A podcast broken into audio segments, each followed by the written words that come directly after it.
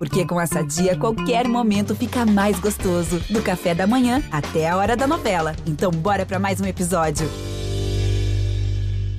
Grenade! Vai vencendo a partida! É inacreditável o que vem jogando o time da NTZ! Stop blowing my mind! The man from Brazil! Brasil!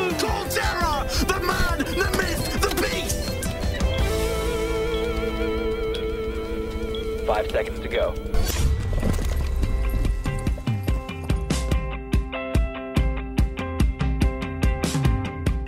Salve, salve ouvintes do Early Game. Estamos chegando para a edição de número 70 do podcast de esportes do GE.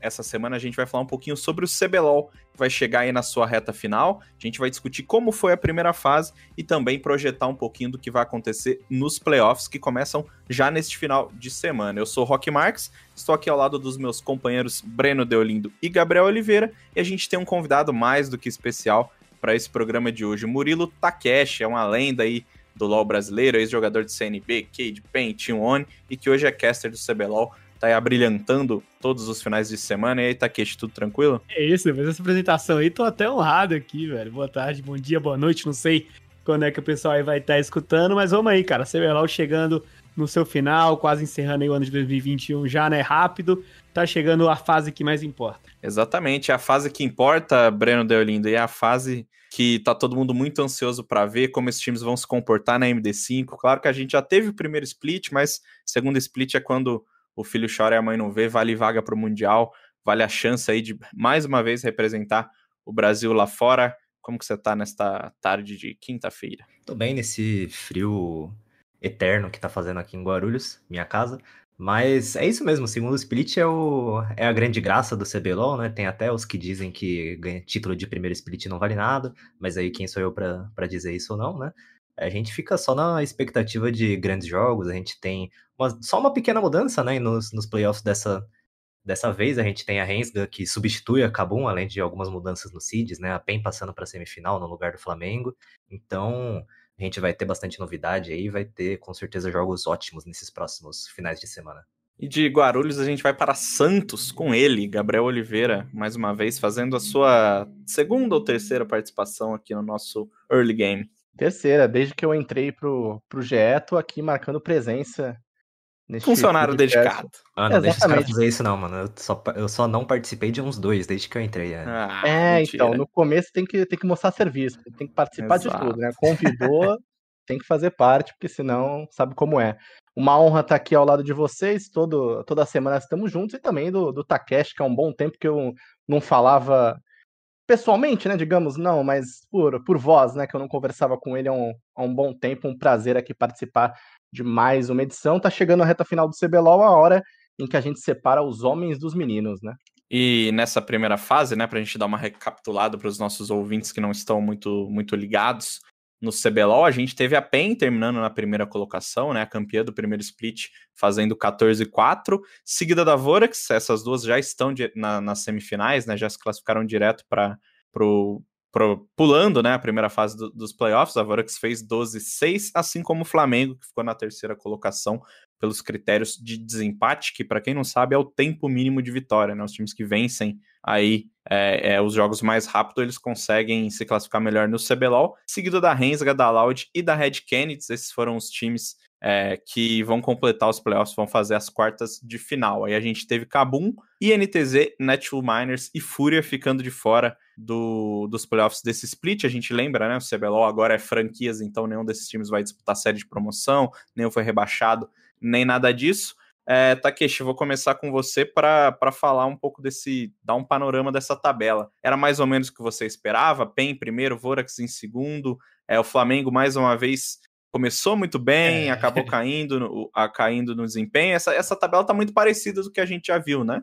Então, cara, vamos, vamos dividir por blocos assim. O top 3 ali eu acho que tá dentro com certeza daquilo que eu esperava. PEN era um time que foi campeão do primeiro split, a Vorax foi para a final juntamente com eles. Flamengo é um time que sempre começa bem, né? É um time que quando começa o primeiro turno, a gente sabe que vai muito bem porque é um time que se adapta muito rápido, digamos assim, às situações, tem jogadores que são muito bons mecanicamente falando, no seu individual. Então é um time que sempre dá né, aqueles 100 metros, sabe? Aqueles 100 metros, os caras vão lá na frente e sair desenrolando todo mundo. Só que depois, no final das contas, mais um split, o Flamengo se enrosca ali no meio do segundo turno, né? Tudo começa a ficar meio duvidoso, as vitórias já não são mais tão convincentes. E acho que o grande é, ponto-chave do restante dessa, dessa tabela para mim seria a Rensga, que ocupou aí 11 vitórias, fez um segundo turno excelente, perdeu somente ali para a equipe da PEN, que é líder né, do campeonato, então mostra demais, acho que é a grande surpresa. Sobre Loud Red, eu acho que as duas equipes são aí, digamos, um constante inconstante, sabe? São constantemente inconstantes, então acho que é bem digno da posição que eles ocupam na tabela. Com certeza são melhores ali que Kabum, INTZ, Fúria e Miners, mas não são equipes que você consegue confiar 100% e que poderiam, quem sabe, até mesmo de, disputar essas duas primeiras vagas.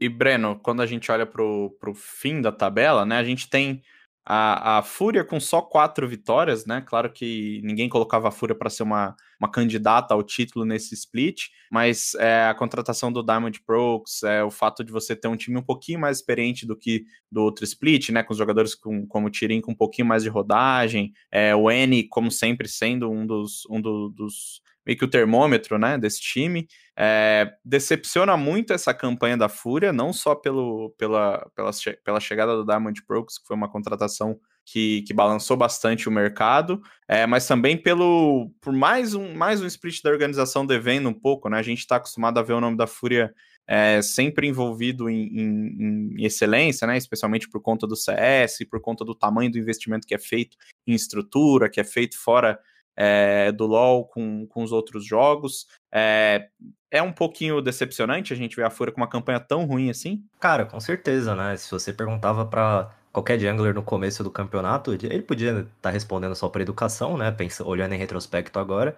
mas era carioca, um monte de gente falando que a chegada do Diamond Prox podia mexer bastante coisa, que podia ser super interessante, podia dar uma nova cara para esse time da Fúria. E eu diria que até nesses poucos jogos que a Fúria venceu e talvez em uma ou outra derrota, o Diamond Prox conseguiu ser de fato efetivo. Mas aí teve vezes que ele ficou seis levels atrás do Ranger e aí não tem, aí não tem o que falar, né? Decepciona assim bastante. É, o, o mesmo N que você citou como termômetro do time, ele já não mostra tanto o talento de quando ele surgiu pro cenário, ele era muito uma promessa da, da mid lane, assim, hoje em dia ele não tá conseguindo corresponder tanto, mas o Tyrion talvez seja até mais termômetro hoje do que ele no time, mas justamente por isso, por a, a Fúria ter esse lado business, né, esse lado tão forte de se portar como uma organização super profissional e tudo mais, isso somado à excelência que o time conseguiu alcançar no CS, com certeza decepciona bastante a torcida. Só para completar rapidinho o que estão falando sobre a Fúria, Cara, acho que foi a minha grande decepção desse, desse campeonato, porque eu tinha expectativas para a Fúria disputar até mesmo os playoffs ali na sexta colocação. Eu tinha uma certa expectativa na volta do Joxer e rolou toda aquela questão envolvendo o Edward, a saída do Joxer. O Edward era coach, umas coisas que, para mim, que já né, estive lá no, no, no, lugar deles, digamos assim, né, de jogador, etc., foi uma mudança muito estranha e acho que foi difícil de ver a Fúria, porque até na última rodada eu conversava com os outros casters, com amigos, etc. Que, cara, eu não entendia qual era o ponto forte da Fúria até na última rodada, sabe? A gente tava na rodada 18 e eu ainda não fazia ideia de como que a Fúria fazia para ganhar os jogos. Eles simplesmente não tinham uma identidade assim dentro de jogo. Eu queria abrir uma, uma divergência aí sobre a questão do Diamond Prox, né? Que você falou aí que quando foi o, o Breno é, destacou, né, que quando ele foi anunciado havia uma grande expectativa. Mas eu confesso que quando eu vi esse anúncio, eu pensei, pô, mas o cara, ele foi destaque, meu, quase 10 anos atrás, né? Sei lá. É, eu não senti tanta firmeza nessa contratação, assim. E aí eu queria até ouvir a, a opinião do, do Takeshi, se ele esperava, né, que, que uh, uhum. teria esse desempenho tão avassalador quanto se falava, né? Apesar de ele estar tá fora dos holofotes já há algum tempo, e assim, até nos jogos que que eu acompanhei, eu não, não, não vi nada demais do, do Diamond Prox, e até a entrada depois do Edward me pareceu uma medida meio desesperada, assim, para para Fúria tentar fazer alguma coisa é, é, dentro do, das partidas. Eu não. É como você falou, né, Takeshi? Eu não vi uma organização, um planejamento né, de, de jogo com chegar com uma coisa definida. Tentaram um, um cara super conceituado no League of Legends, mas é, no passado, né? Que foi o Diamond Prox. E aí depois o coach passou a ser jogador, talvez para tentar fazer um duo aí com o Diamond Prox, ver se eles se entendiam mais dentro de jogo, também não deu certo. Como é que você viu esse, essas duas adições, o Takeshi? Então, sobre a primeira, né, a vinda do Edward, que ele chegou antes do Diamond, eu via com bons olhos, um cara que já tinha muita experiência de outra região, jogou contra grandes jogadores lá na, na Europa, dentro da própria LCL também. E quando veio a contratação de fato do Diamond Prox, eu também vi com bons olhos, vou, vou ser bem honesto, que olhando o retrospecto dele do ano de 2020, ele jogou LCL, ele ficou ali, se eu não me engano, na segunda colocação, no segundo split. Então, era uma região que estava vindo bem, né? A LCL em si, a Unicorns of Love ganhava, mas o Diamond Prox estava disputando, e a Unicorns of Love, quando a gente via disputando Mundial, MSI, esses campeonatos internacionais, era um time forte.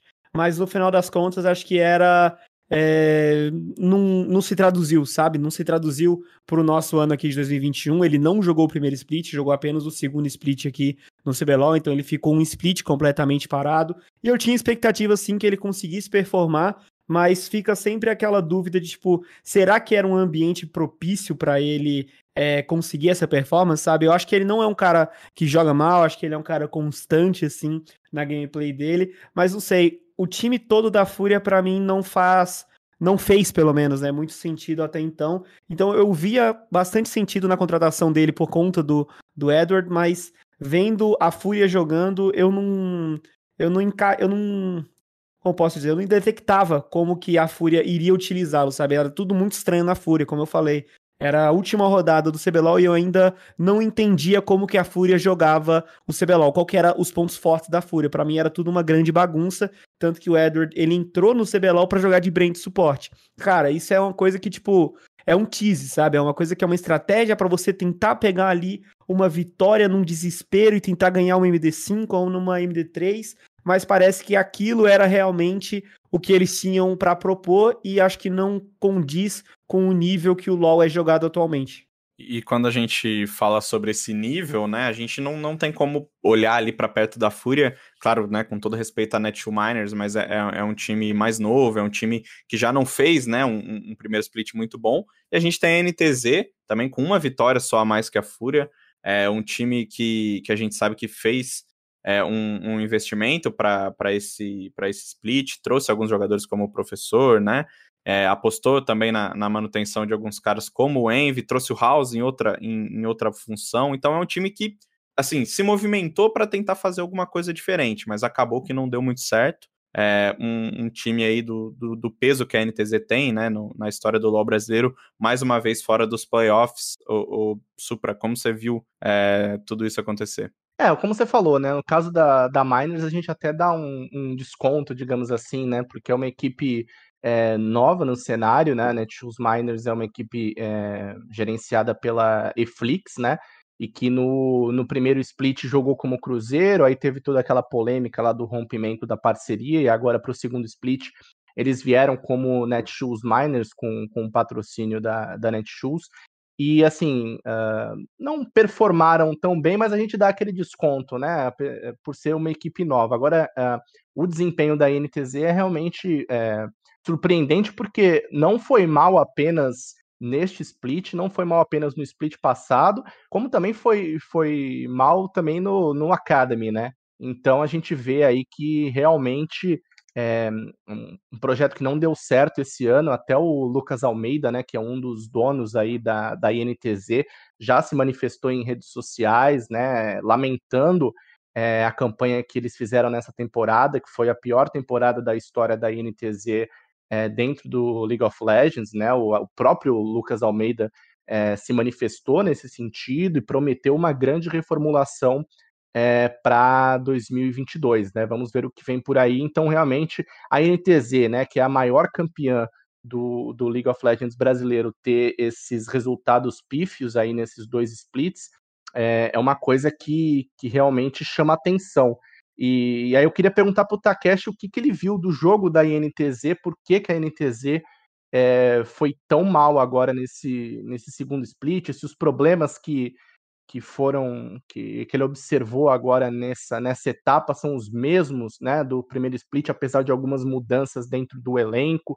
É, por que, uhum. que a NTZ Takashi foi tão, foi tão mal assim? Cara, eu acho que desde o começo a NTZ arriscou muito para um segundo split, sabe? Segundo split, como a gente falou logo no comecinho aqui do, do podcast, é um split que vale tudo, né? Você quer ir pro Mundial e etc. E eles já começaram com anúncios que deixou todo mundo com o pé atrás, né? O House saindo da rota do meio, indo pro topo, saída do professor, que foi, acho que um grande.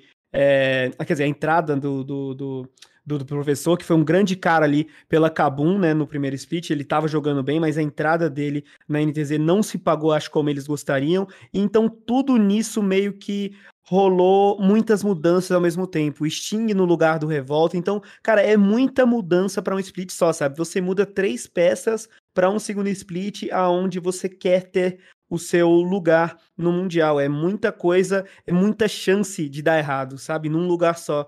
Então, eles perderam no ano passado Shine, perderam Red Bat, aí depois pegaram Revolta, tro trocaram né, o caçador, trocaram também o seu jogador da rota do topo. Foi muita coisa possível de dar errado. Se desse certo, a gente com certeza estaria aqui rasgando elogios para a equipe da NTZ. Nossa, vocês sabem muito bem o que estão fazendo, etc. É uma filosofia de trabalho. Mas quando tem tantas variáveis num mesmo time e tem muita chance de, de, de erro assim, é muito arriscado para um segundo split, sabe? Eu fiquei até um pouco, como pode dizer, sentimental, não sei se seria a palavra certa, mas tipo, o Envy jogou muito bem, sabe? É um cara que tava jogando muito bem o segundo split agora, ele também deu declarações posteriormente falando que prefere jogar com jogadores mais experientes, porque teve diversos momentos que a NTZ fazia um começo de jogo bom e aí depois não sabia, não fazia a menor ideia do que deveria ser feito ali no meio do mapa, no meio do jogo. Então, é um split que a NTZ eu acho que arriscou demais, demais, demais, desde as contratações, mudanças na lineup e até o jeito que eles desenvolveram. No final das contas, eles, eles acharam um time melhor com a entrada do SKB e do próprio Redentor, só que já era tarde demais, eles estavam muito afundados na tabela, sabe? A parede, é, as costas na parede, para falar a verdade. Então foi um, um split, eu acho que a NTZ arriscou muito e com certeza não se pagou. Acho que dá até para aprofundar um pouco nisso, porque a NTZ sempre é foi um time de trabalho muito constante, né? Se você parar para pegar, a lineup que ganhou o primeiro split do CBLOL em 2019, ganhando do Flamengo na Super Zebra na final, ela tinha um membro de diferença em relação a que ganhou o segundo split de 2020 que era o, o Mills, que jogou em 2019, em 2020, já no split seguinte até, entrou o Micão no lugar dele. E por esses dois anos, a INTZ teve essa cara do, do time que sempre vai dar trabalho, do time que, que se deixar chegar é perigoso e não sei o quê. Então, você perde três peças desse time, que foi o Tai, o Shine e o Redbert, todos jogadores muito bons. O Tai que já foi eleito o melhor top laner do Brasil, o Redbert, que para muitos foi MVP durante um bom tempo do primeiro split do CBLOL. O Chine, infelizmente, não está mais no competitivo, mas está aí top 5 de solo kill, top 1 do in-house, três jogadores excelentes, com muita experiência. E o time acaba perdendo a identidade, né? Que sempre foi o forte da INTZ, querendo ou não. E até o, o Takeshi falou um pouquinho sobre essa coisa da INTZ demorar, né, para trocar. No fim, colocou lá o SKB para tentar é, mudar um pouquinho da história do jogo. Na Miners, isso foi, foi o contrário, né? A Miners ela mudou muito já no começo. É, eles, eles tiveram mais opções, é, com exceção do drop do Hulk, que, que ali no, jogaram todas as partidas, ao menos acho que do primeiro turno. Depois a gente teve algumas mudanças é, na jungle, a gente teve é, até o, o Nosfero saindo em algumas partidas no mid.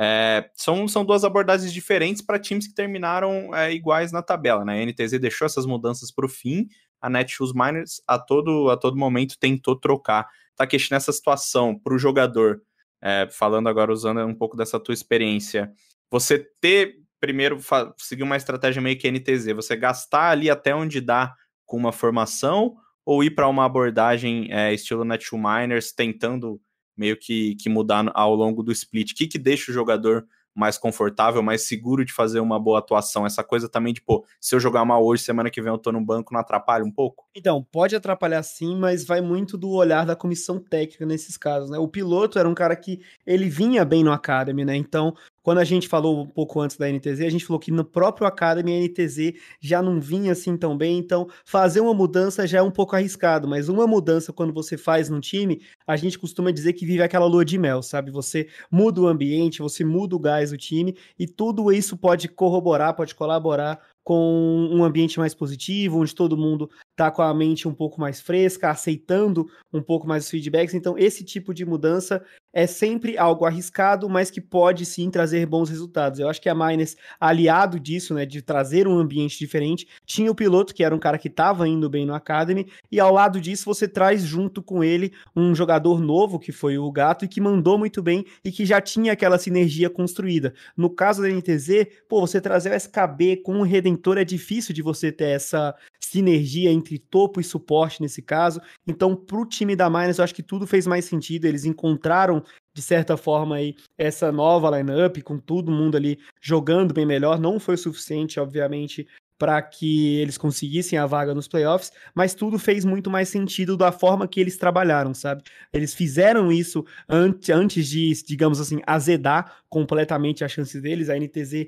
como eu já disse anteriormente, fez a mudança, mas já era bem tarde na competição, né? Já vinha dando errado, mas eles insistiram, insistiram, e quando fizeram essa mudança de ambiente, dessa lua de mel, já podia ser um pouco tarde demais, e realmente foi tarde demais. Então, para Miners, para os jogadores deles ali, para o Nosferos, para os Cefs, que eram os seus titulares no começo da etapa, eles não vinham bem. A gente olha para o Academy deles, que era o piloto, que era o jogador que vinha bem. Acho que fez total sentido essa mudança. Na cabeça do jogador, com certeza não é algo muito bom, né? Você perder ali a sua vaga. Quem fala que ah, é um grupo, não sei o que, é o time, cara, mas na cabeça do jogador, individualmente falando, o cara quer jogar CBLOL, o cara quer estar tá na elite e quer estar tá jogando contra os melhores, sabe? Mas acho que o olhar tem que ser muito da comissão técnica e ver quem é que tá indo bem lá no time de baixo, na, no Academy, para você puxar e além dessa lua de mel, trazer mais opções estratégicas para sua equipe. E a Miners, apesar de não ter ido é, tão bem assim, né,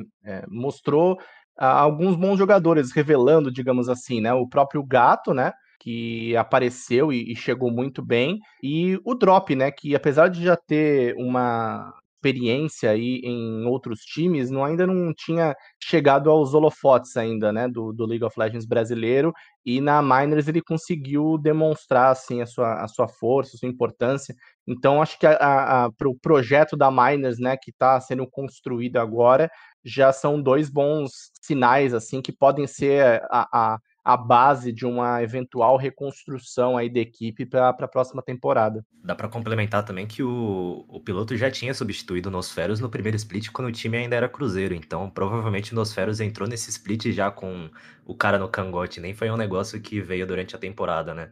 E o, o Drop, ele apareceu, ganhou mais destaque assim quando ele ainda estava na Vivo Cage, né, se eu não me engano, que até teve um, um texto super bonito que o pessoal da Riot escreveu sobre o problema que ele tem na, na visão e tudo mais. E, e ele meio que virou esse cara queridinho da comunidade, né? Ele sempre ele apareceu muito bem já pela Vivo Cage. No primeiro split, ainda com o Cruzeiro, ele entrou também super bem nos jogos que mais pro final da, da etapa. E agora, nesse segundo split, ele foi o principal carry. Então, apesar dele ser jovem, assim, entre aspas, de não ser um cara com tanta rodagem, ele já, já tem bastante moral e acho que já dá para pensar em construir o time ao redor dele. Para encerrar essa finada zona de rebaixamento, né? Antiga, a gente tem a Kabum, que é o, o time da sétima colocação, é um time que acabou ficando de fora dos playoffs, porque, pelo menos na, na minha visão, como, como alguém que acompanha LoL há um tempinho, mas não tem um conhecimento muito, muito deep, é, é um time que não conseguiu encaixar boas sequências, né? Um time que estava sempre ali, ganhava uma, perdia uma, ganhava uma, perdia uma, toda semana. Aí chegou no meio do split, teve aquela sequência de quatro derrotas, de cinco derrotas, não, não me lembro ao certo, mas perdeu, foi quando perdeu para Flamengo, perdeu para PEN. É, depois até voltou a se recuperar, né? Voltou aquela coisa de uma vitória aqui, uma vitória ali, mas assim, não, não conseguiu embalar. Era um time que tinha o potencial para chegar é, nos playoffs, né? Até pelos números, foi o time que chegou mais próximo disso, sete vitórias e 11 derrotas, mas é, é um time aí que já também tem uma tradição, tem uma história muito grande, tinha os dois jogadores sul-coreanos, né, então você tinha o Dzave também ganhando mais protagonismo, cada vez mais é, se tornando uma peça importante para Cabum, mas acho que faltou isso, né, faltou essa vitória, essa sequência de vitórias, parece que a Cabum não teve nenhum bom momento no campeonato, foi tudo aquilo de é, vencer um jogo aqui, perder um jogo, na mesma semana ganhava no sábado, perdia no domingo. Acho que isso acabou atrapalhando o time que terminou aí na sétima colocação. Cara, pra Cabum, acho que foi uma das coisas mais estranhas, para ser bem honesto, porque geralmente a gente vê assim, né? Ou um time começa muito bem o primeiro turno e depois começa a ter uma queda, porque os outros times começam a estudá-los e etc.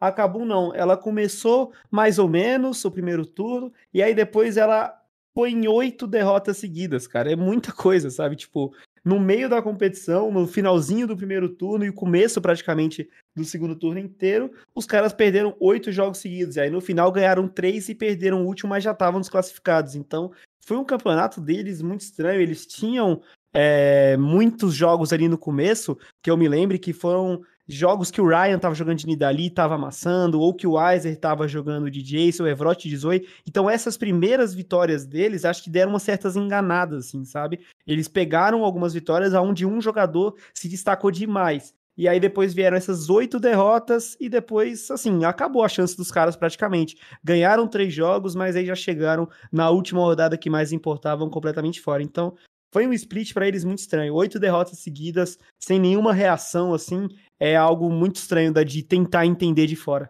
O que dá para entender, eu acho, talvez tem esse. Tiveram os casos de Covid dentro da Cabum, né? Tanto que um, dois jogos de um final de semana foram adiados para o meio da semana. Inclusive, foram os jogos que eles perderam para a Fúria, que tinha acabado de colocar o Edward no time. O Edward jogou de Brand, negócio completamente bizarro, e mesmo assim jogou super bem a Kabum realmente pareceu perdida nesse meio tempo. Não dá para saber se os casos de Covid tiveram algum impacto físico né, nos jogadores. Eu, particularmente, tive, e é uma merda, doença desgraçada. Mas não dá pra. A gente fica só pensando de fora o que, que pode ter acontecido, porque é realmente muito estranho, né? Tipo, o time, o time começou super bem no campeonato. O time começou com 4-2 e de repente ele tava 4-10. Como que faz? Então, foi mais ou menos aquilo que eu falei, tipo, essas primeiras vitórias deles, né, quatro vitórias, foram vitórias onde eu via um destaque muito grande de algum jogador. Então, como eu disse, o Ryan jogando dali, o Jace ali do Weiser, o Evrot jogando uma partidaça, o Dzave também de EZ. Lembro de um jogo que ele fez um V9, assim. Então, essas primeiras primeiras vitórias da equipe da Kabum, eu sinceramente acho que deu uma enganada, sabe? Deixou eles um pouco nessa zona de conforto, e aí depois chegou a realidade, né? Que ficaram ali 4-2 e perderam oito jogos seguidos. O Covid com certeza pode ter algum impacto nisso, mas, cara, é, é, é, muito difícil de, de afirmar com tanta clareza, com tanta certeza que foi um motivo apenas, sabe? Oito vitórias seguidas, cara, são quatro semanas que você joga ali e você só toma surra. É difícil de, de isso na cabeça do jogador, saca? É, e acabou já no, no primeiro split, né, de 2021, é, teve esse mesmo comportamento inconstante, né? Porque passou para a fase final aí na sexta colocação com nove vitórias e nove derrotas. Então também teve esse comportamento aí de vitórias e derrotas que o, que o Rock chamou atenção, né? Não foi é, uma classificação é, contundente, digamos assim, né? Bom, a gente vai dar, dar um tempo aí para esses times agora, né? Esse, o, o CBLOL ele termina no, no finalzinho do mês, no comecinho de setembro, e a gente só volta a ter estes quatro times atuando é, em 2022, né, pelo, pelo CBLOL, claro que a gente pode ter aí a, a, alguma competição fora de temporada, alguma coisa desse tipo, mas acho que vem reformulação aí, principalmente na Fúria e na INTZ, né, muita, muita expectativa, são duas organizações, como a gente já falou, que tem uma estrutura muito grande, que tem um poder financeiro, é, a, a Kabum também, né, a gente vai ver o que, que vai acontecer aí com a situação de, da, da Magalu, tem todo, todo esse imbróglio aí fora fora do servidor. Vão ser meses agitados para esses times, mas a gente ainda tem alguns times que sobreviveram, que vão disputar os playoffs do CBLOL, que vão ser o nosso assunto a partir de agora. É, a gente tem já neste sábado, né, às 13 horas, a primeira das MD5 entre a Rensga e a Loud. A Rensga é, é, o time que já é o time simpático aí para todo mundo, né? O segundo time de, de, todo mundo que gosta de assistir CBLOL, aquele time lá de Goiás que faz os videozinhos engraçados de anúncio, mas dessa vez eles vieram para jogar LOL. É, saíram muito bem, conseguiram uma recuperação é, forte no split, eles contrataram os coreanos para esse ano, né? Tem lá o Yuri e o Croc, que foram jogadores que fizeram a diferença, o Chiari também jogando muito bem. É, Takeshi a, a Rensga, ela até perde um pouquinho dessa coisa de ser um time simpático quando ela vem e joga tão bem, uhum. engata aí cinco vitórias para terminar o CBLOL na quarta colocação. Cara, a Resga foi uma, uma surpresa, eu acho que para todo mundo, sabe? Porque eles trouxeram dois jogadores sul-coreanos que não tinham tantas conquistas, não tinha tanto nome, então era muita dúvida, né? Tipo, para entrando no split, e todo mundo ali jogou muito bem. Então, como você disse, o Chiari é um cara que começou a jogar muito bem. O Trigo teve um segundo turno excelente, partidaças ali de EZ, de vários. O Damage, eu acho que ele voltou a ter a característica que eu sempre gostei nele, que era essa movimentação que ele tinha de early game, o momento certo de saber sair da rota. Foi uma equipe muito boa e que eu acho que eles respeitam muito bem as suas condições de vitórias. A partida deles de TF contra a equipe do Flamengo, também de Karma contra a Vorax. Eu sempre via, assim, no olhar analítico, no olhar de estratégia, eu sempre via eles respeitando as condições de vitórias deles. Então, eles não caíram num mid-game conturbado, como a Vorax costuma colocar, com muita movimentação de rota lateral. Eles respeitavam bastante as condições deles também contra o Flamengo, de alcance, jogar na distância do Varas, do TF foram jogos que me marcaram muito por conta disso, tanto que eu lembro a composição, lembro tudo isso, sabe? São jogadores bons e que eu acho que teve ali um período do split onde eles estavam meio perdidos em relação ao meta, o Croc estava jogando de Sejuani, estava jogando de Elise, campeões que não estavam assim tão bom, e nesse segundo turno eles foram simplesmente fenomenais, sabe? Oito vitórias, apenas uma derrota, então é um time que chega muito hypado. Eu acho que o momento da Rensga tem que colocar muito medo sim na Loud. O que, eu, o que eu colocaria de asterisco, talvez, nesse, nessa sequência incrível da Rensga, né? Pô, os caras perderam um jogo no, no segundo turno e foi para ninguém menos que a líder do campeonato, que teve só quatro derrotas, né? Então é um negócio realmente incrível. Mas o que eu colocaria de asterisco é talvez um pouco de falta de experiência e um quê de imprudência, assim. Um jogo que me marcou muito foi justamente contra o Flamengo, que o, o Trigo colocou esse jogo no bolso, que o cara fez ali foi absurdo. Mas o Chiari, que tava super forte no começo, ele tava jogando de Camille, ele entrou na mentalidade ali de tô forte, vamos lutar, muitas vezes. E acabou até prejudicando um pouco, atrasando talvez a, a vitória da Renzo, que já tava super na frente. É, e a gente tem que lembrar que é um time super jovem, né? Chiari Trigo. O, a gente começou a ouvir deles há pouco tempo, Croc e Yuri são coreanos, ok, mas que estão no seu primeiro split aqui no Brasil, e o cara que tá aí mais, há mais tempo talvez seja o Damage, né? E então, se a gente pegar essa atuação do Chiari e tentar extrapolar ela para um cenário de playoffs, onde a pressão ainda é muito maior, dá para colocar um, um, asterisco aí nessa super performance da Rensga e ficar um pouco mais preocupado para um duelo contra a Loud que tem título do CBLOL em quatro de seus cinco jogadores. Ah, um detalhe também que eu acabei esquecendo de não mencionar, mas a Rensga fez um, um, anúncio recentemente que eles vão vir jogar em São Paulo, né? Isso pode ser bom pra caramba, mas tem uma pequena chance, porque eu já vi muitos jogadores que sofreram com isso já. Por exemplo, na, durante algum um momento na, na, minha carreira lá durante a Cade, a gente tinha que fazer treinos ou jogar coisas assim. A gente ia até a Max Arena, que fica na região da Moca aqui em São Paulo. E, cara, tem jogadores que sofrem para se adaptar num ambiente diferente. Então, é, o monitor é uma cadeira diferente, é um monte de coisa assim, sabe? Tem jogadores que, que podem estranhar. Não tô falando que isso vai acontecer com a Rensga, mas é algo que eu já vi acontecer e a Rensga vai ter essa mudança. Pode ser muito bom, porque eles vão jogar com um ping melhor, não vai ter aqueles problemas de, de, de, de DC que eles estavam levando, né? Mas tem essa, essa pequena chance assim de azedar, porque eu já vi dar problema algumas vezes. Takeshi falou muito bem agora sobre, sobre essa coisa da Rensga, né? Para quem não, não tá ligado, a Rensga vai, já veio para São Paulo, né? A gente tá gravando hoje na quinta-feira, eles estão, estão vindo justamente na quinta-feira para jogar é, ao menos o jogo contra a Loud, né? Se eles passarem, acredito que eles vão continuar. É, eles tiveram alguns problemas de, de, desconexão por pause e alguns outros bugs, e para evitar isso, e para evitar a pressão que isso cria também, né? Que o jogador fica todo momento pensando pode dar um pau, pode travar, que pode cair. Eles vão jogar no estúdio da Riot aqui em São Paulo, é, na, nas salas de, de, aquecimento, né? Que, que a gente sempre, sempre viu no CBLOL. Nada de palco, nada de, de presencial e nenhum nenhum outro time vai para o estúdio também, né? A Riot até ofereceu essa oportunidade para os outros times, mas todos os times preferiram jogar diretamente das suas estruturas. Só a Rensga vai jogar do estúdio do CBLOL.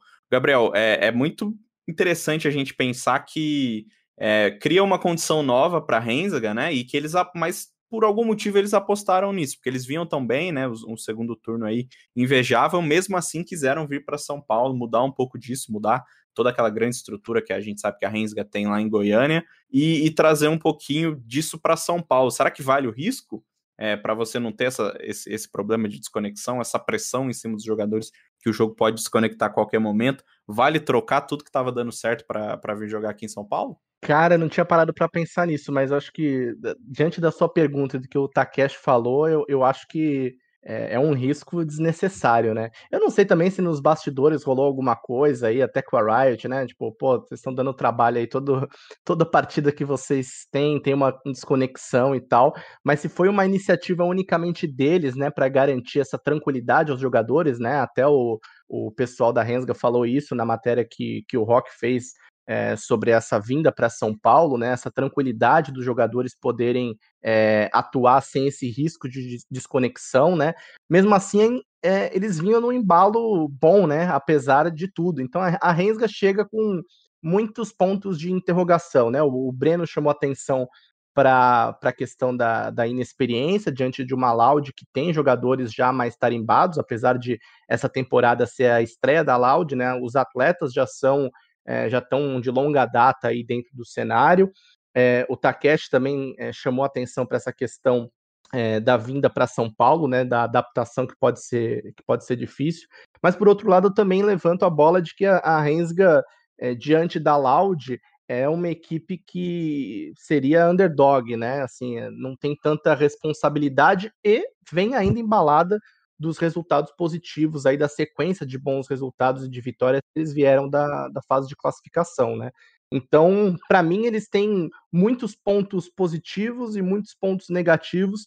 Vai, vamos ver o que, que vai se sobressair agora nessas quartas de final contra a Laudio. Até sobre essa entrevista que o Gabriel citou, eu conversei com o Jari, né, que é o, o CEO da, da Rensga, e ele, ele falou um pouquinho do, dos bastidores dessa vinda. Ele disse que é, é do desejo dos jogadores vir para São Paulo, né?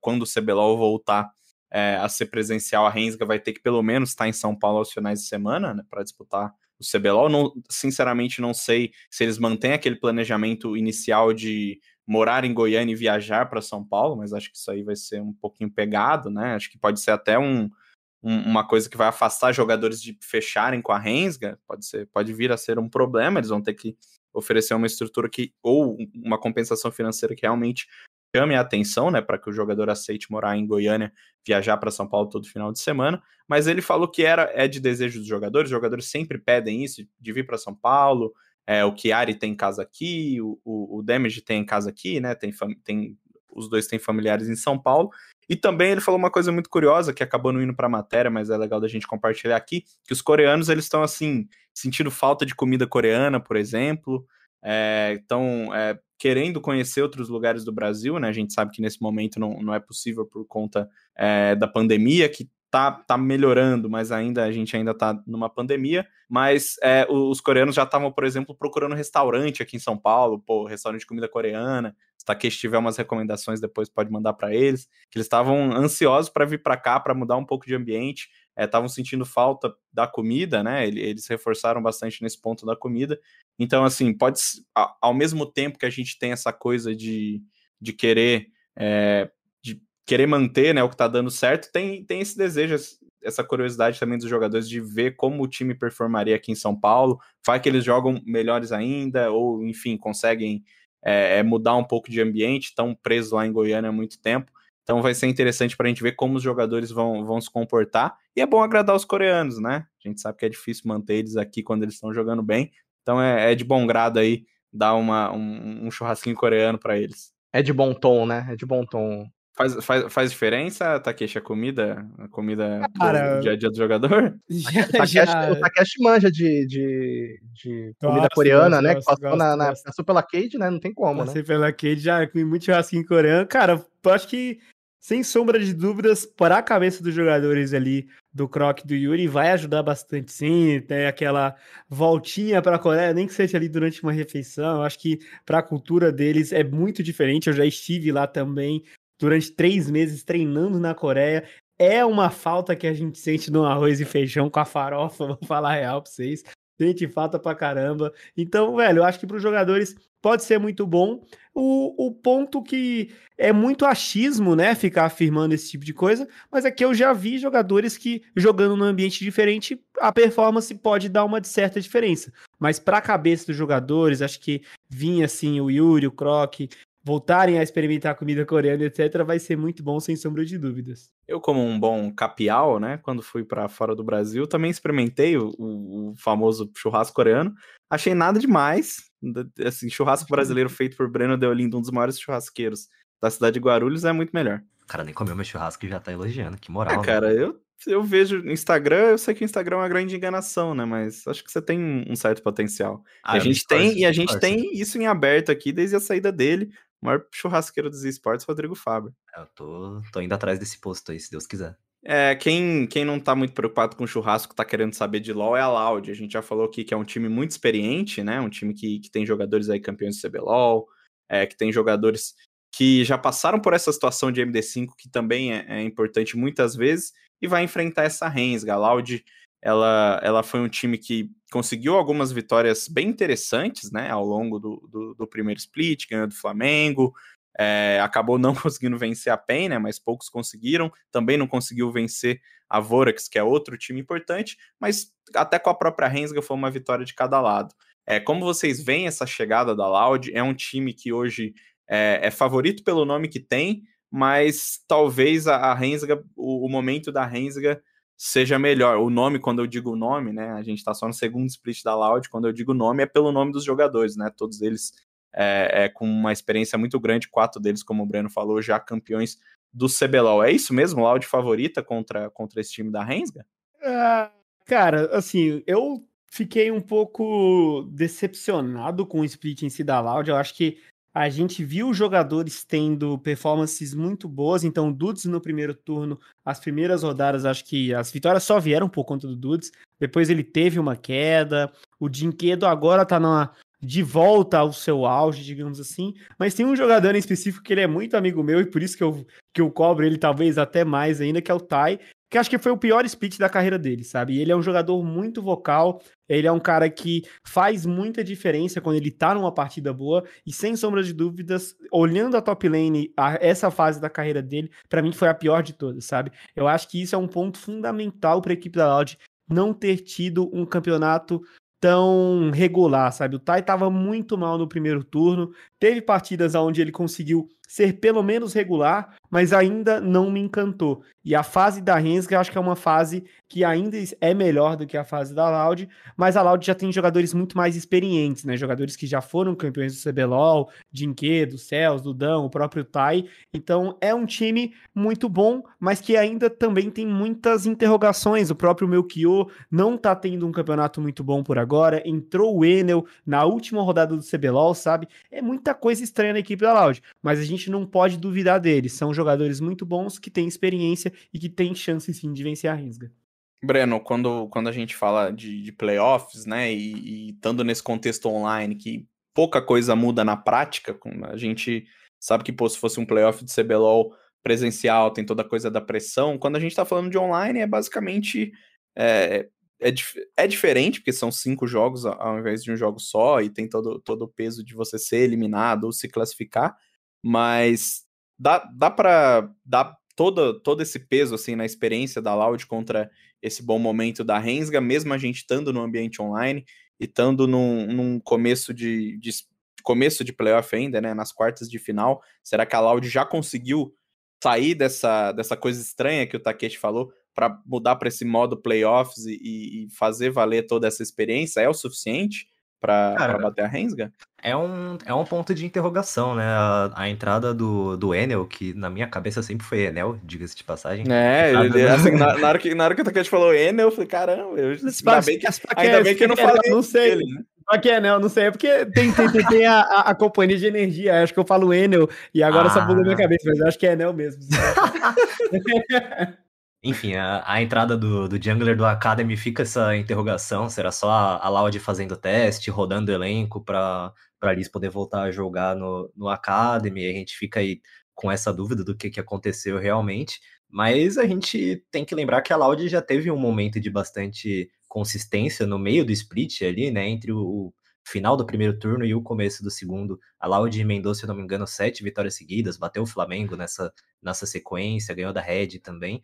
Então, é um time que em algum momento do CBLOL esteja, é, já esteve bem ajustado, né?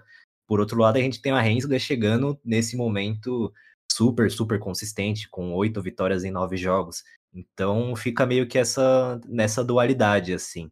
Quanto à experiência, eu acho que, mesmo no online, eu nunca fui pro player, né? Mas, ao meu ver, assim, mesmo no online, ela tem um peso, sim, se não. Tanto que, se não, na lógica, a Vorax teria ganhado da PEN na, na final do último split, mas o que a gente viu foi o BRTT jogando extremamente bem, melhor do que ele jogou no split inteiro. Então, acho que o online ainda assim pesa bastante a experiência, mas acho que esse confronto especificamente é muito de como ele começar, assim se a Rensga começar super bem, mesmo até perdendo o primeiro jogo, mas perder o primeiro jogo de maneira honesta, assim, tendo uma performance boa, eu acho que dá para dá para apostar um pouquinho mais na Rensga nessa série. Mas se a Loud já chegar estompando, aí talvez a experiência se pese para a galera da Rensga. Gabriel, experiência ou momento, o que, que vai valer nessa, nesse confronto entre Loud e Rensga? Eu vejo a, a Loud como, como favorita, né, por conta do, da, da capacidade, da experiência e do retrospecto do, dos jogadores que estão no, no elenco, né? A Loud passou é, para as quartas aí com a quinta melhor campanha, né, com 10 vitórias e, e 8 derrotas, uma campanha muito parecida com o primeiro split, quando eles passaram em quarto com 11 vitórias e 7 derrotas, e no primeiro split eles pararam né, na, nas quartas de final, perderam para a PEN por 3 a 2 perderam para a PEN, que acabou sendo a, a campeã né, do primeiro split. É, eu vejo que agora eles enfrentam um adversário é, mais fácil do que enfrentaram naquele primeiro split, e, e realmente assim, eles não não são uma não estão num ótimo momento né, para você cravar e falar, não, eles vão vencer pelo jogo, né? Como a gente vê a, a Rensga vindo muito bem embalada aí pelos últimos resultados no segundo turno. É, mas eu acho que num momento como esse, numa MD5, num jogo decisivo, eu acho que a experiência pode falar mais alto, sim. Eu acho que é até bom a Rensga chegar como zebra para esse jogo, para eles, porque é, dependendo do trabalho psicológico que você faz ali, quem jogou algum esporte na, na faculdade ou na escola já deve saber, que quando outro time é favorito, a, a pressão vai estar tá com eles, se você trabalhar bem a sua cabeça ali. A Rensga é uma organização menor, é uma organização que não tem nem de perto a, a torcida top 3 do CBLOL que a Loud tem, é um time que tem jogadores desacreditados, o Damage que ficou esquecido na, na Uppercut e Fúria ali por muito tempo, enquanto a Loud tem esse, entre aspas, super elenco de quatro jogadores campeões de CBLOL. Então, se a Rensga conseguir trabalhar bem o psicológico, é, dá para entrar para esse jogo super leve assim, e aí a, a pressão de, de playoffs vai para o espaço, aí não existe mais, é só uma é só MMD5.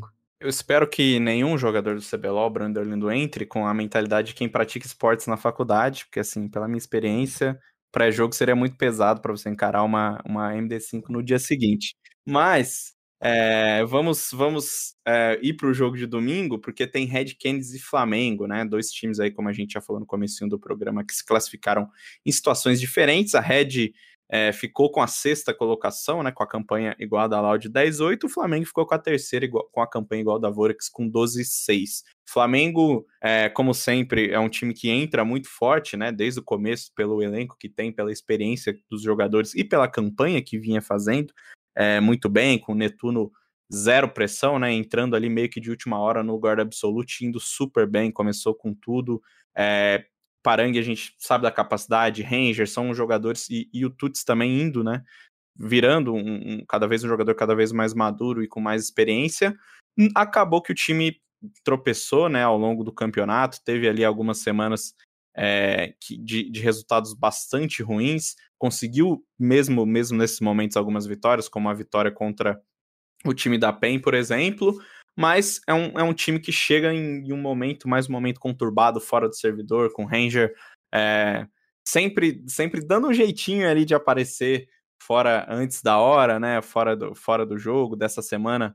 Já no final de semana já tinha feito uns tweets e apagado, aí falou o negócio do Zico essa semana e também já apareceu. O Flamengo nunca consegue chegar tranquilo para os playoffs, essa é a impressão que eu tenho. Sempre tem algum negocinho ali fora, sempre tem alguma alguma coisa pesando para o time. É, e, e Takeshi, Flamengo, apesar de tudo isso, apesar da, de ter tido esses momentos de oscilação durante o campeonato, é, ainda chega com, com favoritismo contra a Red.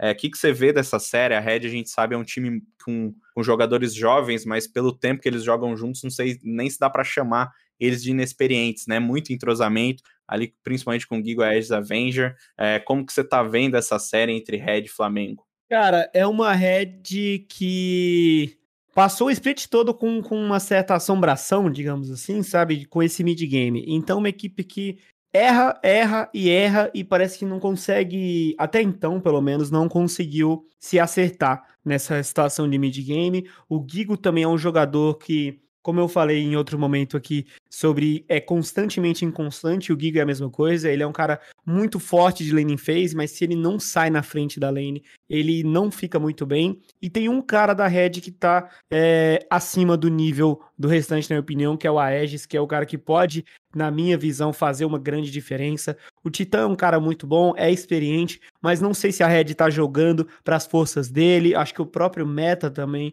não permite jogar tanto assim pro Titã.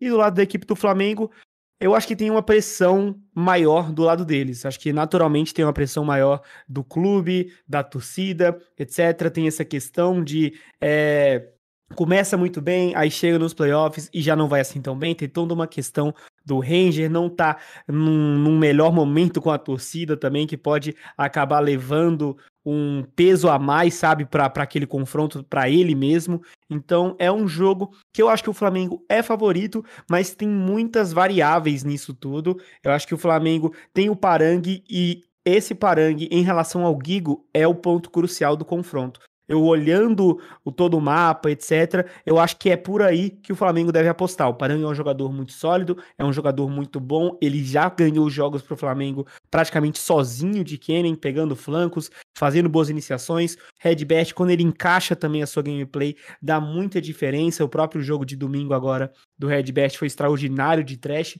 Então, cara, é um jogo que eu tô vendo muitas variáveis, mas eu olho com um olhar um pouco melhor pro Flamengo, mas tem toda essa questão assim, crise no Flamengo, não sei que Ranger, assina com o Flamengo, o Ranger é, assina com sei lá que time, cara, é muita coisinha, sabe, que pode conturbar um pouco ali o ambiente dos jogadores e etc, mas eu ainda vejo o Flamengo com certo favoritismo.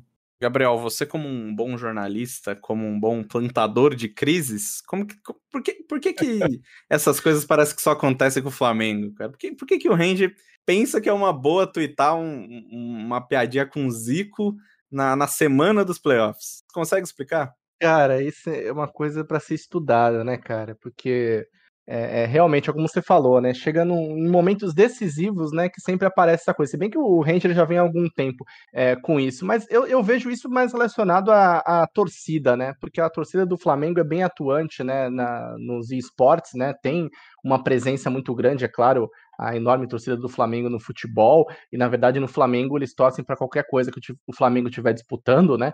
Então tem essa, essa constante pressão que eu acho que vem muito do futebol, né? De que é, dois, três resultados negativos do futebol já cai técnico, já cai diretor, e a gente está vendo um pouquinho disso, eu acho, no, no, no, no time de, de LoL, mais encarnado aí na, na figura do, do Ranger, que já é um jogador normalmente polêmico, né? Mas que juntou aí a fome com a vontade de comer é, dele no, no, no, time, né? E eu realmente vejo essa, é, essa preocupação, né? De, de não deixar esse, eh, esses problemas extra-campo aí contaminarem o time. É, os jogadores geralmente falam que não, que não tem problema, que não afeta em nada, mas eu acredito que sempre tem alguma coisinha, um clima pesado, né? Até porque eles ficam na cabeça. Poxa, se a gente perder agora para a Rensga, né, nessa MD5, a gente for eliminado depois de ter passado, né, uma boa parte do, da fase de classificação na liderança e dominando, a gente caiu de produção, a gente é, é eliminado na, nas quartas de final para Red Kennedy. Eu acho que isso na cabeça do, dos jogadores é muito tenso, né? Diante da, da reação sempre inflamada da torcida do Flamengo. Apesar disso, eu vejo o, o Flamengo como é, favorito nesse, nesse confronto, né? Apesar de ser um confronto que equilibrado também, é, eu acredito que eles têm mais é, mecanismos, mais recursos para poder sair com a vitória, ao passo que na, na Red Canids eu vejo é, bastante eles dependentes de uma boa atuação do Titã, por exemplo, que teve bons momentos ao longo do, do, do CBLOL, né? Não foi nada brilhante a ponto de dominar, mas é, se, se destacou. Então, se ele tiver um dia inspirado, quem sabe ele possa garantir essa, essa vitória. Mas é, por enquanto, vou, vou, vou de Flamengo. Flamengo nunca se ajudou muito né, nessas situações de crise. Nesse split, a gente teve o, o Ranger que fez os stories dele xingando até qualquer pessoa que passava na frente dele na rua. Uh, no split passado teve Jet Kaplan, no split retrasado também teve Jet Kaplan. E aí você vai perguntar para os jogadores, é isso que o Supra falou, ah, não, tá tranquilo, não sei o que, nada acontecendo. Aí o time vai e perde da NTZ, que tá no, no, na parte de baixo da tabela e não tinha nada que tá ganhando do time que foi líder, foi líder do campeonato durante o primeiro turno inteiro.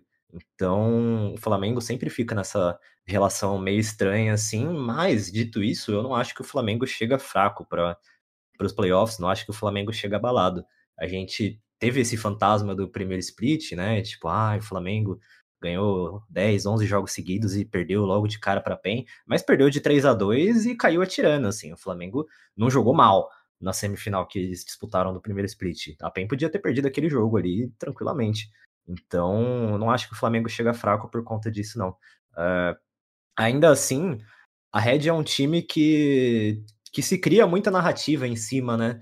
Que se não fosse um time tão jovem, se não tivesse talvez a figura do Titã, que é o cara que sempre foi o meninão, assim, talvez se criasse menos narrativas em cima da Red que sempre vão falar, ah, é um time super imaturo, não sei o quê. Talvez seja muita boa vontade minha, mas eu gosto de enxergar na verdade, uma narrativa de evolução na Red Kennedy. Eu acho que é um time que conseguiu se ajustar muito bem ao longo do split, ainda tem esse fantasma do, do mid-game que o Takeshi mencionou, mas que ainda assim, como eles próprios já disseram em várias uh, entrevistas coletivas, é um time que conseguiu se, se alinhar muito melhor, né? É um time que tinha muitas divergências de ideias do que executar dentro do jogo, mas que agora parece estar um pouco mais alinhado, um pouco mais coeso em sua estrutura, né?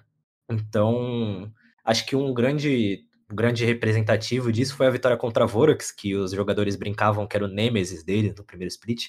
A Vorax no primeiro split ganhou os dois jogos da Red na fase de pontos e depois ganhou de 3 a 1 nos playoffs, na semifinal. Então, teve eles terem superado a Vorax finalmente em um jogo até que a Vorax tinha bastante caminho para ganhar, mostra bastante para mim da, do amadurecimento, né, desse time que tanta gente gosta de dizer que é imaturo e não sei o que, que para mim é um negócio muito mais semiótico do que uma análise de fato em vários momentos, mas eu acho que a Red é da jogo, sim, pro Flamengo, não acho que vai ser tão fácil não. E antes que a gente finalize o nosso, o nosso early game, a gente tem dois times esperando por esses, por esses quatro nas semifinais. A Penha, grande líder aí do CBLOL, e a Vorax, que mais uma vez chega forte para a fase de playoffs.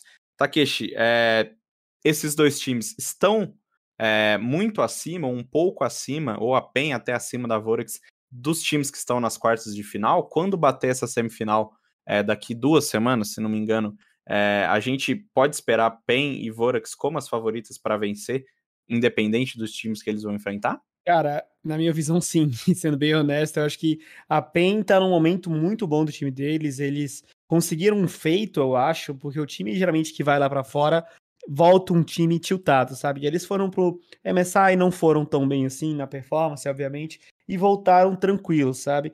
E é um time que foi muito bem nesse split todo. Começo de etapa deles não foi assim tão bom, mas tinha uma questão de adaptação ao meta, entender os campeões, etc. Mas o nível de gameplay deles está muito afinado. Eu acho que o Lucy voltou a ser um Lucy mais ativo, um Lucy que tá fazendo o mapa rodar, e a Vorax é um time que é muito completo, é um time muito bem treinado e disciplinado em todas as questões do jogo. Então, na minha perspectiva, sim, Vorax e PEN são os, os times favoritos, as equipes favoritas para chegar nessa final, não importa o que aconteça nessas quartas, eu acho que elas chegam sim com favoritismo para ser os finalistas do CBLOL. É, eu concordo também com, com o Takeshi, eu vejo os dois times é, com um nível de jogo é, acima do, dos demais, né? Eu gosto bastante de ver a Vorex jogando, eu acho que, que, é um time que vem evoluindo bastante ao longo dos últimos splits, né? É, é um, é uma equipe bacana de, de se assistir e, e, eles ainda vão pegar aí a Vorax no caso, né? Ou o Flamengo ou a, ou a Red.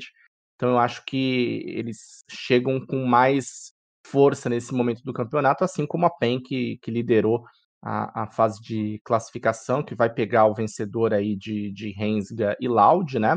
Uh, eles também estão no momento muito muito melhor e tem BRTT, né? Que é um papador de, de títulos, né?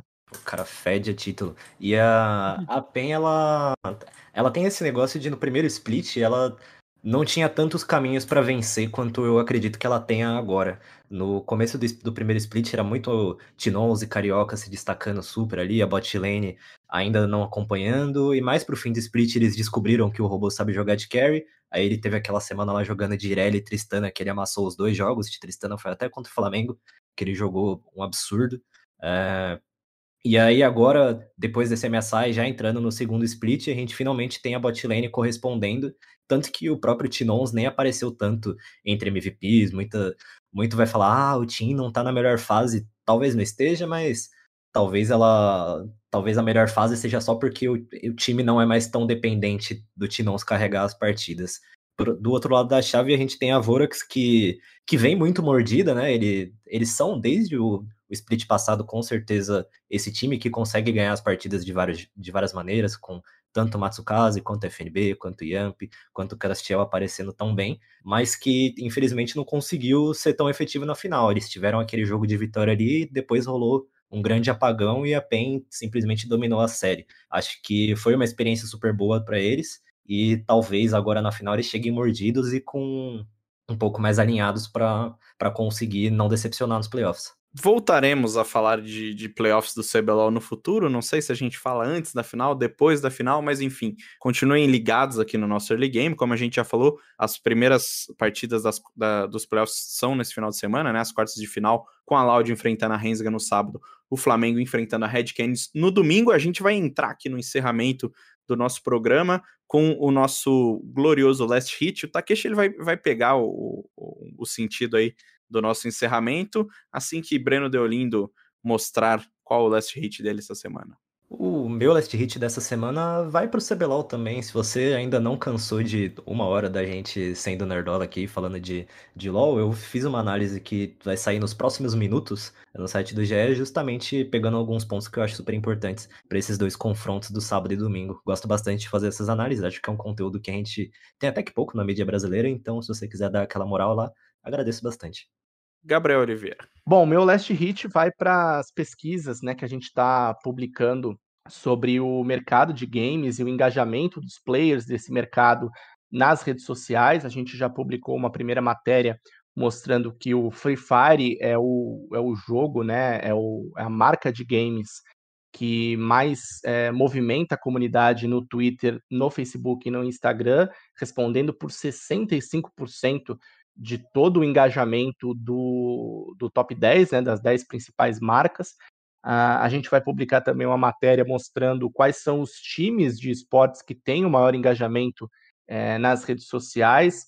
É, no momento que a gente está gravando esse podcast, na quinta-feira, eu estou escrevendo essa matéria para publicar. E se você já está ouvindo na noite de quinta-feira, você vai saber um spoiler de que a Loud é a equipe com maior engajamento nas redes sociais. Isso também não deve ser nenhuma surpresa para você, mas a gente traz todos os números e nos próximos dias outras matérias também serão publicadas, explorando esse estudo da ComScore, né? A ComScore que é uma empresa de análise de audiência digital que fez um levantamento sobre o mercado de games, e é claro que dentro desse contexto de games estão os esportes, uh, e que mostram né, a força dos esportes eletrônicos aqui no Brasil nas redes sociais, que são plataformas importantes de engajamento, de relacionamento, de proximidade dos players do mercado com o seu público, né? Você movimenta os torcedores, é, engaja essa, esse pessoal todo em ações de patrocinadores, e é claro que isso traz é, uma visibilidade muito importante para os clubes de esporte, para as empresas de games, que com um levantamento desse conseguem é, angariar patrocínios, por exemplo, né? Imagina uma Loud chegando para grandes empresas e mostrando o peso que eles têm nas redes sociais. Então a gente nos próximos dias vai explorar mais, ainda mais esse estudo que a gente teve acesso com exclusividade é, com a Comscore. Takeshi, pegou o espírito da coisa aí? É hora de fazer a sua, a sua propaganda. O Supra fez um TCC aí, pô. Agora eu fiquei até meio, meio cabisbaixo aqui, cara. Cara, eu vou ser. Eu vou, vou, vou, vou, no safe, eu vou no safe, cara. Lembrar todos aí que o CBLOL fazendo 10 anos agora, eu tô desde o começo. Então, muito feliz em fazer mais uma semifinal, quarta de final, em breve uma final. Espero que seja mais um ano com muitas é, coisas positivas pro nosso cenário faço parte desde o começo, então chamar a galera, obviamente, para sábado e domingo, uma hora da tarde, nesse final de semana. Já vamos ter nossas quartas de final. E lembrando mais uma vez, CBLOL fazendo 10 anos, então é mais do que especial esse CBLOL de agora. Eu vou fazer a minha propaganda também, né? Ontem a gente publicou no GE um, uma negociação entre o Plano e a Nordavind, uma organização sueca que está negociando com um time mais hypado do, do CSGO brasileiro. As negociações ainda estão em andamento, mas a expectativa dos dois lados é de um final feliz. A expectativa é que o plano seja aí nas próximas semanas anunciado oficialmente como parte da Nordavind. Todos os detalhes estão lá no GE para quem quiser conferir.